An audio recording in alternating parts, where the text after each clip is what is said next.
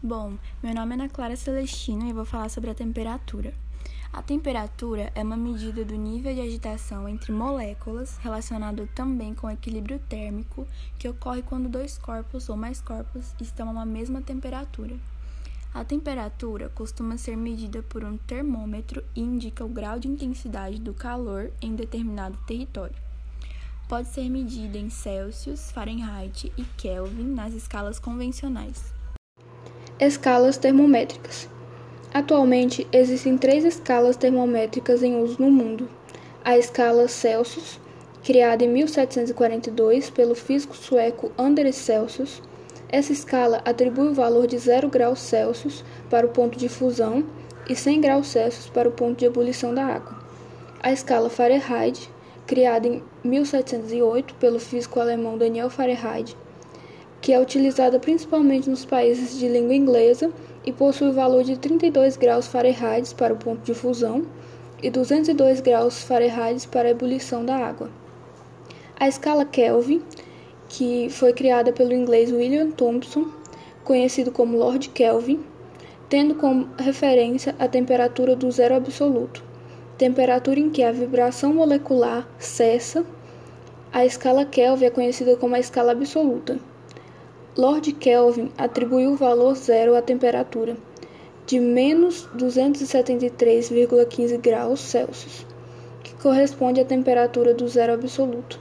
Assim, os pontos de fusão e ebulição na escala Kelvin correspondem respectivamente a 273 kelvins e 373 kelvins. Essa escala não apresenta notação em grau e é utilizada pela comunidade científica. Conversão entre as escalas termométricas. A equação a seguir faz transformar entre as temperaturas das escalas Celsius, Fahrenheit e Kelvin. Ao aplicá-la, podemos transformar qualquer valor de temperatura e encontrar seu correspondente em outra escala termométrica. Existem três tipos de dilatação dos sólidos: a dilatação linear, a dilatação superficial e dilatação volumétrica. A dilatação linear refere-se ao aumento do comprimento dos corpos ao serem aquecidos. O instrumento usado para comprovar e medir a dilatação linear é chamado pivômetro de quadrante. A dilatação superficial refere-se à área do sólido dilatado como, por exemplo, sua largura e seu comprimento. E a dilatação volumétrica refere-se à variação do volume do sólido, isto é, de seu comprimento, de sua altura e largura.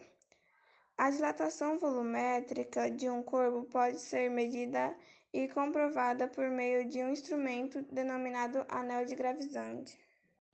Dilatação dos líquidos. Os líquidos podem sofrer dilatação térmica, assim como os sólidos quando aquecidos. A dilatação dos líquidos ocorre quando sua temperatura aumenta, de uma forma que suas moléculas fiquem mais agitadas. Para determinarmos a dilatação do volume de um líquido, precisamos conhecer o seu coeficiente de dilatação volumétrica, mas também deve-se levar em conta a dilatação sofrida pelo recipiente que contém esse líquido.